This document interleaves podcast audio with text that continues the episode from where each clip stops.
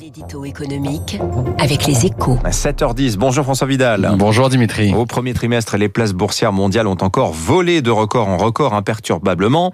Alors fait nouveau, les marchés européens ont rejoint Wall Street dans cette ascension que ni la remontée des taux ni les accidents de parcours n'ont fait dérailler. De quoi alimenter, François, encore les craintes hein, d'une bulle boursière sur le point d'exploser. Euh, Si vous me demandez euh, s'il y a une bulle sur les marchés actions, Dimitri, la réponse est oui. Et il y en a même plusieurs. Hein. Le, le Bitcoin d'abord, euh, dont la valeur euh, déjà très élevée a été multipliée par deux depuis euh, le 1er janvier.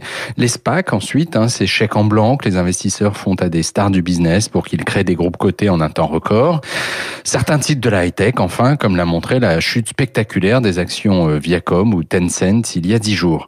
Mais à elles seules, ces poches de spéculation débridées ne peuvent pas provoquer une crise systémique. Pour deux raisons. Elles sont trop petites et le reste du marché n'est pas surévalué. Est-ce que vous en êtes sûr, François? Parce que pour l'Europe, en tout cas, euh, où les indices boursiers s'envolent alors que la situation sanitaire reste euh, préoccupante. Hein. Ben, je dirais même que c'est tout particulièrement vrai en Europe, car ce que les investisseurs internationaux valorisent dans les titres de nos grands groupes, ce n'est pas le, futur rebond de leur vente sur le vieux continent, mais leur capacité à participer à la reprise mondiale qui s'annonce plus forte que prévu.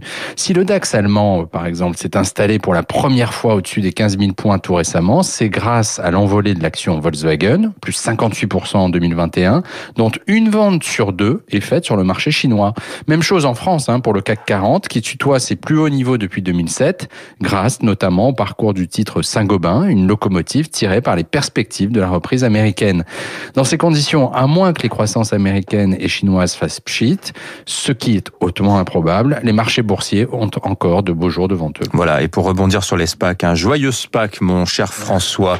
Votre, voilà, et votre journal Les Échos, euh, bah, qui est absent des kiosques ce matin, mais c'est pour mieux vous retrouver dès demain matin. Il est 7h12 sur Radio Classique. Restez avec nous dans un instant. L'invité de l'économie, Nicolas Bouzou. On va parler de la santé en 2021. Au bout d'un an de Covid, faut-il se désoler? Eh bien, vous allez voir que il y a des chances que notre invité soit plutôt optimiste en matière de santé.